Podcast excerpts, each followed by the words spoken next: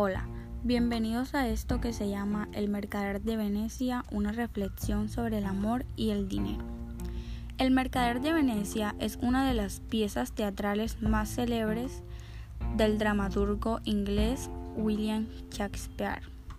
En la obra se pueden encontrar una sutil evocación de atmósferas. En ella aparecen retratadas las cualidades renacentistas de la amistad viril y el amor platónico que se oponen a la amarga falta de humanidad de Shyle, cuyas desdichas terminan despertando la comprensión y la simpatía del espectador. Esta película refleja perfectamente el espíritu de la obra, tanto en sus complicados diálogos como en su belleza artística, ya que al verla parece como si estuviéramos sentados en las butacas de un teatro.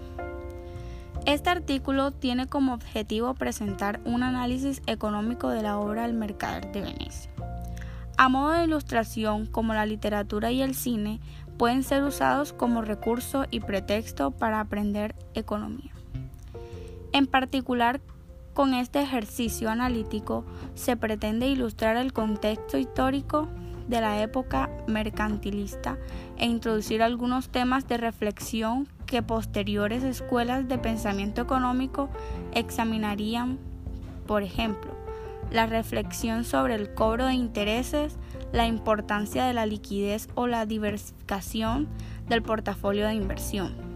El análisis se realiza mediante una hipnosis de la obra y el examen del escenario. Se complementa con comentarios o interpretaciones económicas de algunos pasajes representativos de la misma. Los resultados muestran, entre otros, la importancia de tener en cuenta los aspectos institucionales en el estudio de las relaciones económicas y la necesidad de especificar correctamente los contratos.